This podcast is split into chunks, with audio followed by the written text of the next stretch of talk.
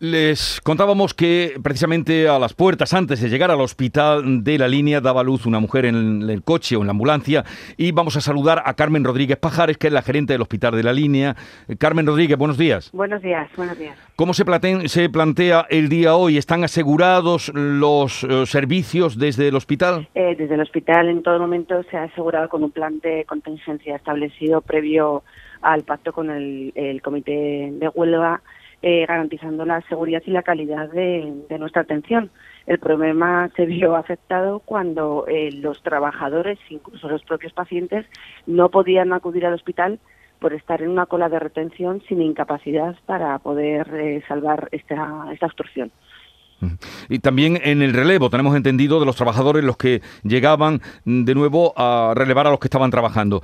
Mm, ¿Le dan alguna mm, seguridad? Porque dice usted que estaba pactado que eh, se respetaría, pero claro, los colapsos del tráfico eh, impedían que pudieran llegar los enfermos o también los trabajadores. Eh, así es, están siendo numerosas, aunque solventadas inicialmente por la voluntad y por la vocación asistencial de los trabajadores sanitarios, las incidencias puntualizar simplemente que por error la, la mujer eh, dio a luz finalmente ayer por la tarde en el propio hospital, garantizando con una ambulancia medicalizada su traslado al hospital del centro. Y bueno, pues eh, finalmente nació la criatura en un paritorio, en unas condiciones eh, pues propias para, para esas circunstancias.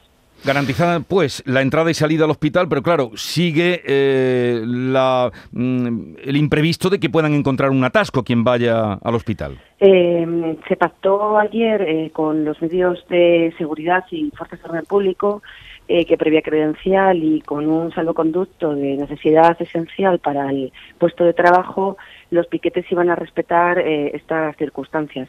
En este mismo momento eh, nos están eh, garantizando el paso no exento de una gran lentitud para acceder al hospital, pero están respetando la identificación de, los trabajadores sanitarios.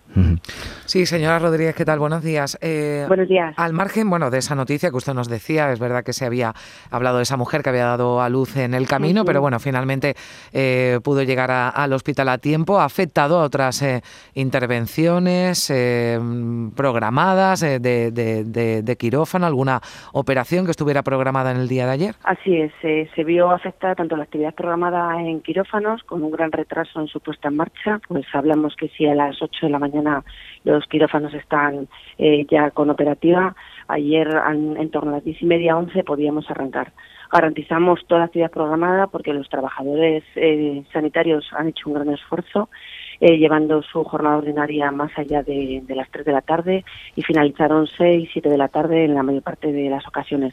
En consultas externas, eh, lo mismo. No teníamos, en algunos casos teníamos los profesionales, pero no acudían los pacientes. Mm. Y en las pruebas diagnósticas, eh, tipo endoscopias, que exigen una preparación muy importante por parte del paciente, muy exigente, pues para venir con todo el aparato digestivo limpio, algunos de los pacientes no, no pudieron acudir.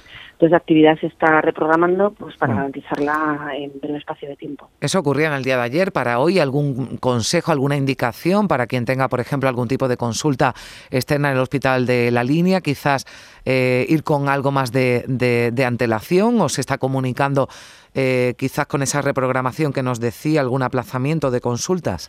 No, no, aplazamiento ninguno. Nosotros garantizamos la, actividad.